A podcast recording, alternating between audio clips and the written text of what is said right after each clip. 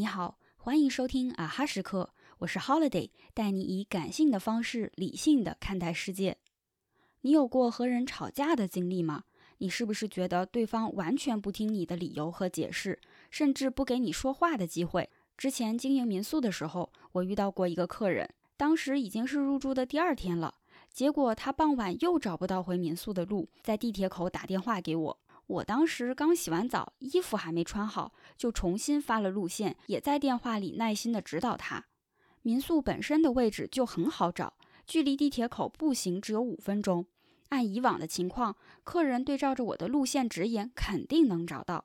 结果这个客人完全不听我的指导，下命令似的让我立刻去地铁口接他。沟通无效，我只好穿着睡衣马上出门。一路上，我试图跟他解释，是因为路线很明确，他听我的指引一定能找到，而不是我不愿意帮忙。更重要的是，即使我乐意帮忙，但民宿房东也没有义务随叫随到。但是客人完全不听，他是个年纪有点大的小学老师。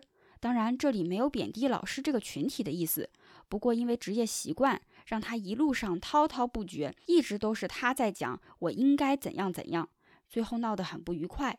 连打电话给客服沟通的过程中，他都完全不能安静下来，让我把事情和客服表达清楚。最后，我以全额把后面的房费退给他为条件，换他整晚不要再跟我讲话。这是一个很失败，当然也比较极端的面对分歧的案例。无论在生活还是工作中，我们难免都会和人产生分歧。那么，面对分歧，应该如何有效的解决呢？在瑞达利欧的原则里提供了一个方法，叫做两分钟原则。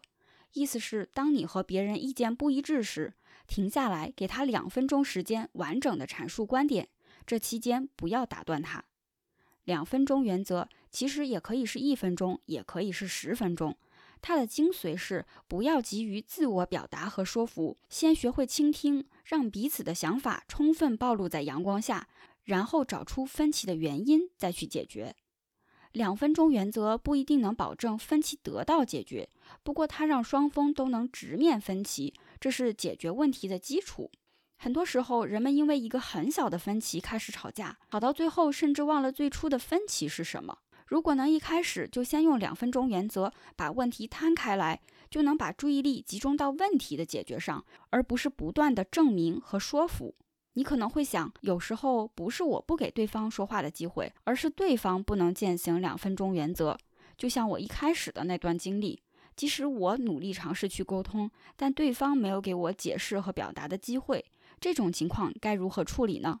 经过了社会的毒打，我总结出一个简单但深刻的道理：即使有再完美的方法，也不可能所有的分歧和问题都被完美解决。如果一个人从最初对待分歧的态度上就让你感知到他和你的价值观存在根本上的不同，他也不愿意把重点放在问题的解决上，那么我觉得也没有必要再浪费时间沟通下去，给自己留一点空间和心灵上的安静吧。